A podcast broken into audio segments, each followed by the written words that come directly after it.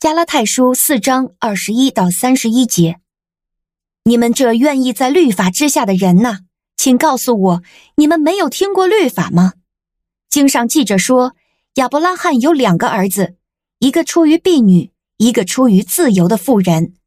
但那出于婢女的是按着肉体生的，那出于自由的妇人的是凭着应许生的。这都是寓意的说法。那两个妇人就是两个约。一个是出于西乃山，生子做奴仆，这是下甲。这下甲是指着阿拉伯的西奈山，相当于现在的耶路撒冷。他和他的儿女都是做奴仆的。那在上面的耶路撒冷是自由的，她是我们的母亲。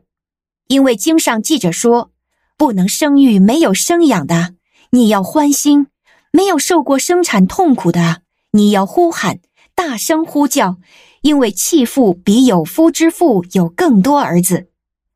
可是弟兄们，你们是按着应许做儿女的，好像以撒一样。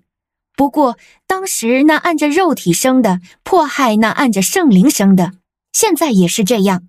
然而经上怎样说呢？把婢女和她的儿子赶出去，因为婢女的儿子绝对不可以和自由的妇人的儿子一同承受产业。所以弟兄们。我们不是婢女的儿女，而是自由的妇人的儿女了。您现在收听的是天赋爸爸说话网。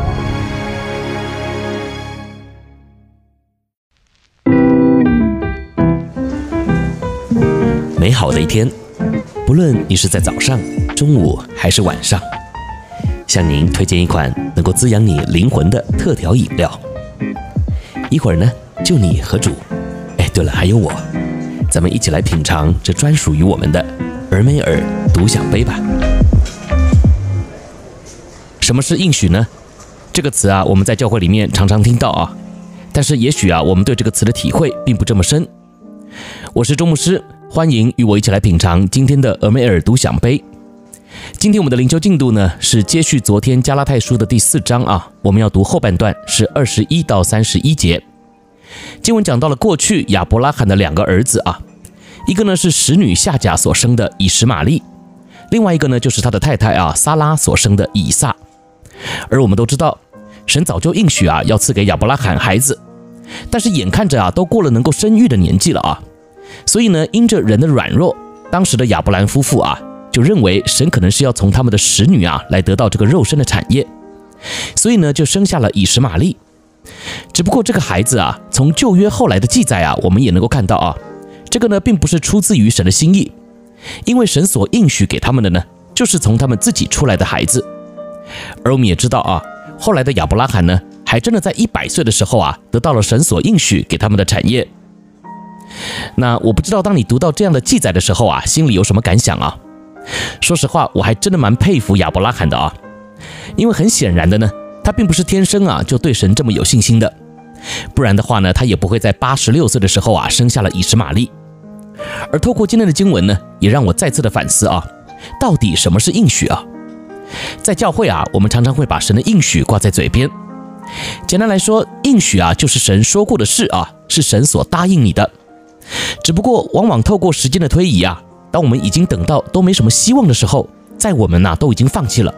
可是，在神呢，就还是一定会成就，而这个呢，就是信实的神他的属性，也就是他说到就会做到，只不过啊，在于我们能不能够等就是了。所以换句话说啊，往往并不是神不信使，而是我们等不了，甚至呢，是我们不甘心等啊。当然，今天我也并不是要告诉你啊，不管怎么样，你等就对了啊，因为其实某种程度来说啊，神呢也体恤我们的软弱。所以，他并不是要我们无尽的等待，好像呢是在拿我们寻开心啊。我们呢从今天亚伯拉罕的事情中啊，也可以看到啊，除了生小孩的事情以外呢，神还让他们也经历了很多其他的事情。所以呢，这也让我们看到啊，很多时候我们只看得见我们想看的。你想要小孩，所以呢，其他的事情啊，你就都不理了。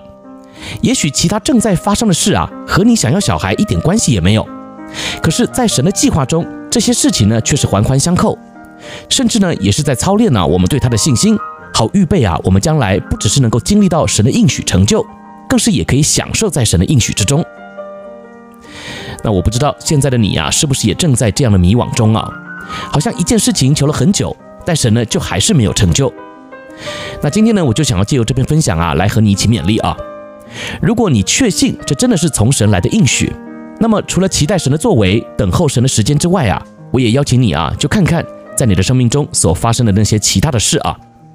因为或许啊，对你现在来说，你并没有心情管啊，也不会想要去理会。